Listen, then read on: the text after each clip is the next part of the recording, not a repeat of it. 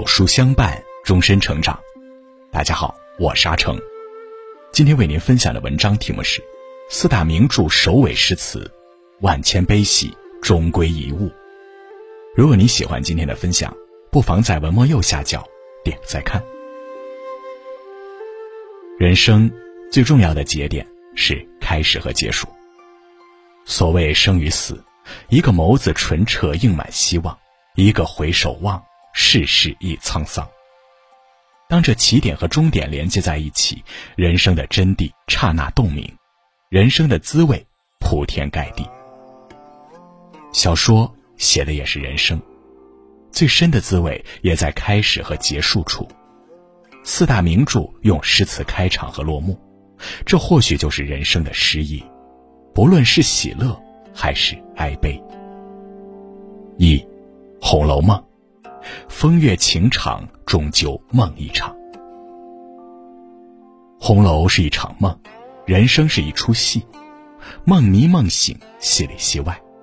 红楼的开篇和结尾诗词，意味也有这样的两重。梦里是荒唐。从小说本身，红楼的开篇词就是那首引子：“开辟鸿蒙，谁为情种？都只为风月情浓。”趁着这奈何天，伤怀日，寂寥时，事浅于中，因此上演出这怀金悼玉的《红楼梦》。曹公说：“红楼大指谈情，红楼的梦里是一场情天恨海。世间之人一个个都是情种，只是有真情和妄情，人情和欲情。”流落在人间风月场上，其中充斥的是什么？奈何、伤怀、寂寥、余中。纵然曾经金玉满堂，也终归是一场追怀和悲悼。人间风月，一场虚妄。这就是人生的滋味。想想你的人生，已经有了多少了结和落幕？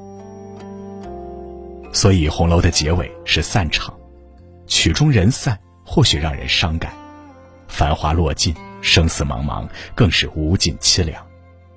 小说本身的收尾诗词，正是那首《飞鸟各投林》。为官的家业凋零，富贵的金银散尽，有恩的死里逃生，无情的分明报应。欠命的命已还，欠泪的泪已尽。冤冤相报实非轻，分离聚合皆前定。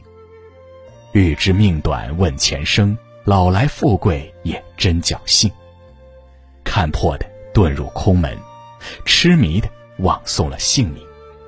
好一似石进鸟头林，落了片白茫茫大地真干净。人生百态，人的欲望和路途也有千万种。可是结局却宿命般的奔向同一个，终究是白茫茫大地真干净，镜花水月一场空，梦幻泡影真如梦。那么我们曾经又争什么，乐什么，哭什么，痛什么，挣扎什么，放不下什么？也许眼终究要看尽沧桑，心终究要未尽凄凉，有些事儿才能不再挂心上，这或许就是所谓的道行。在此之前，也许就只能该怎样还怎样，但至少心中明了，总是好的。戏外是荒凉，红楼还有另一种开篇和结尾，那是作者的自况，更真实也更残忍。贾诩本第一回的回前诗说：“浮生着甚苦奔忙，盛席华筵终散场，悲喜千般同幻渺，古今一梦尽荒唐。”蔓延红袖啼痕重，更有情痴报恨长。字字看来皆是血，十年辛苦不寻常。开篇时又说：“满纸荒唐言，一把辛酸泪。都云作者痴，谁解其中味？”结尾时再说：“说到心酸处，荒唐欲可悲。由来同一梦，休笑世人痴。”从这字况看，对于这情天恨海，写故事的人依旧是放不下的，人生难免会有耿耿于怀。尽管故事的开始就告诉我们这是一场梦，故事的结束也告诉我们终究是一场空，但那更多的是作者的痴想和向往。就如我们每个人心中都有自己的桃花源。张爱玲说：“时代是这么的沉重，不容我们那么容易就大彻大悟。”还有一句话说：“懂得了太多的道理，却依旧过不好这一生。”这是人生最无可奈何的真相。可是红楼的故事依旧是空蒙的，那是一种梦后的醒，痛后的悟。于是我们就还可以抱着一份希望：所有的苦都不会白受，所有的泪都不会白流，所有的不堪都自有落场，只待水到渠成。大彻大悟或许太奢侈了。可总算还能够把人生所历的所有苦痛哀乐当做更通透一些的凉。二，《三国演义》，心机、天机、契机。三国的故事从开始到结束，其实是一场后果前因。你非要懂得了过程，看到了结局，才感悟得到最初。这或许就是所谓返本归元、返璞归真。开始也是结束。三国的开篇借用了明代大学问家杨慎的一首词：“滚滚长江东逝水，浪花淘尽英雄。是非成败转头空，青山依旧在，几度夕阳红。白发渔樵江渚上，惯看秋月春风。”一壶浊酒喜相逢，古今多少事，都付笑谈中。这首词用在三国最合适不过。我们仿佛看到一位曾经叱咤风云、阅尽世间成败的白发老者，站在离开的小船的船头，端着杯中酒，唱着这首歌。这种境界太高，功名争斗，哪怕是三国中搅动风云的英雄们，也始终沦陷在这个决斗场。脱不开，逃不掉。我们每个人在现实的漩涡里，也何尝不是如此？但起码我们能够由此知道，顿悟是需要跳出来的，跳出人间种种利与纠葛。就像我们作为局外人，看着三国中的是非成败转头空，历史中的浪花淘尽英雄，才能秋月春风笑谈中。可惜世人争做的。却是当局者，如何跳出来呢？观心、观人、观世间、观自在。三国一开始就把最高处轻轻而重重的搁放在我们眼前。结束也是开始。三国的结尾有一首长诗，尽说了那个金戈铁马的英雄时代。最深彻的是最后一句：“纷纷世事无穷尽。”无数茫茫不可逃，鼎足三分已成梦，后人凭吊空牢骚。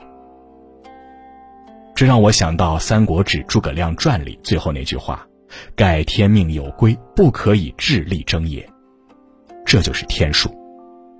于是我们就更能理解开篇那首词的意味。那样的旷达之人，不只是经历过，跳出看就可以的。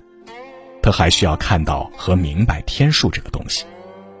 古人说：“谋事在人，成事在天，天命不可违。”又告诉我们：“尽人事，安天命。”人能做的只是尽力而为，不能也不该对结果太过执着，太挂心上。有时候，往往是这句话最管用。这就是命。由此，生命开始有所悟。开始也是结束，结束也是开始。三国的故事如一个闭合的圆，人间争夺本是这样循环不尽。故事之中是心机，故事之外是天机，对于顿悟是契机。三，《水浒传》，尘归尘，土归土。水浒大体说来就是一个义字当先、替天行道却毁于一旦的故事，扑面草莽英雄气。一场江湖侠义志，万千无语悲凉意，所以开卷词才流露这样的气质。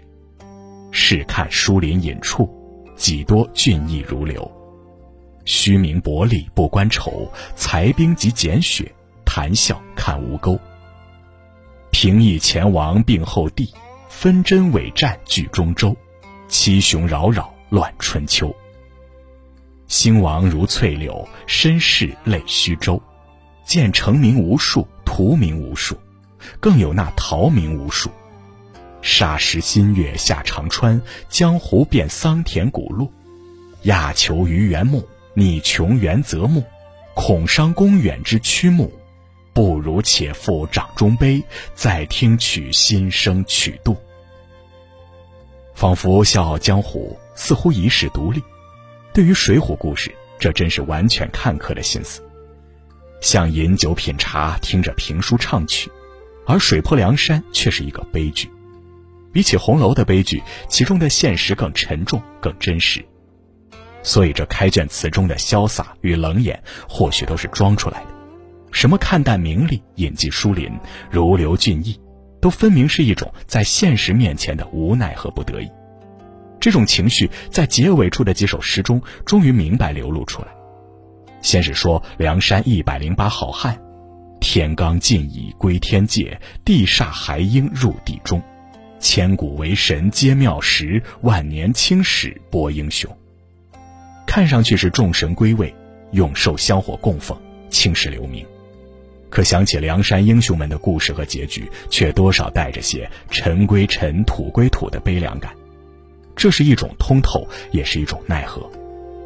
然后诗说：“莫把行藏怨老天，韩鹏当日亦堪怜。一心争蜡催风日，百战秦辽破敌年。煞药刚兴今已矣，谗臣贼相尚依然。早知鸩毒埋黄银，学取痴疑犯吊船。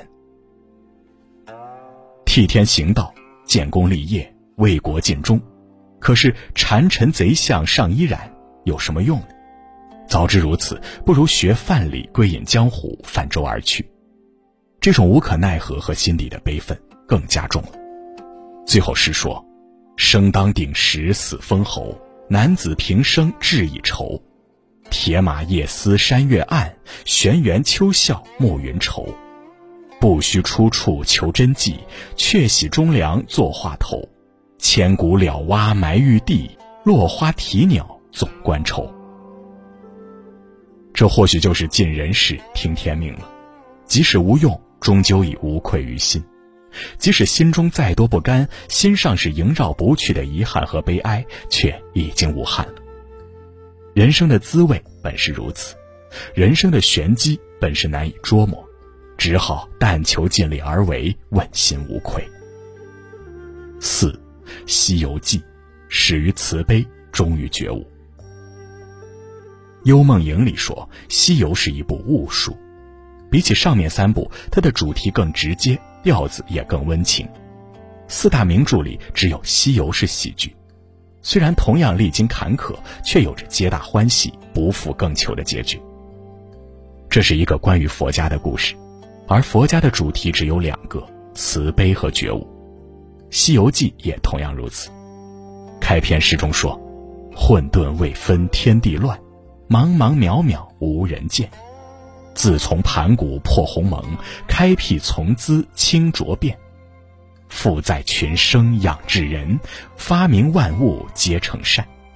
欲知造化会元功，须看西游是恶传。”从混沌鸿蒙开天辟地开始，却落在仁善二字上。这就是西游的慈悲精神。老子言道德，德即是人之道。西游结尾时有两首诗：圣僧努力取经变，西域周流十四年，苦力成途遭患难，多经山水受谆瞻。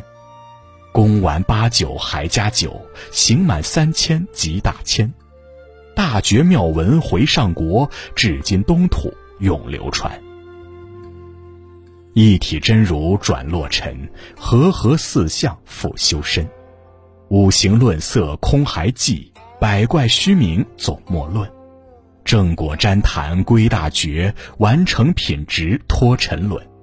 经传天下恩广阔，武圣高居不二门。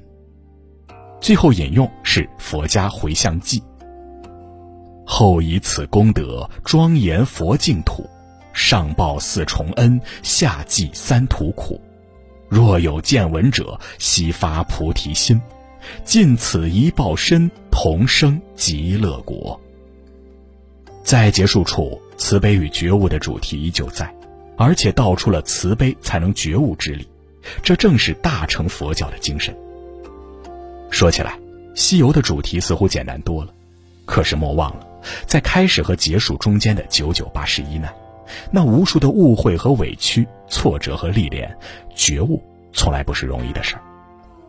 比起其他三部名著，《西游》的珍贵更在于承受磨难的意志、战胜挫折的勇气、矢志不渝的坚韧，都来自慈悲之心、觉悟之求，而不是因了欲望和执念。这就是不忘初心，不忘初心，方得始终。四大名著的故事和主题各有不同。但结局却不约而同的走向了空无之境，这也是一种宿命。人生始终是要觉悟的，梦再美也终究是梦，终究要醒，这是最后的选择与唯一的路途。人与人的差别只在迷执的深和浅。经云：众生皆具如来智慧德相，只因妄想执著故，不能正德。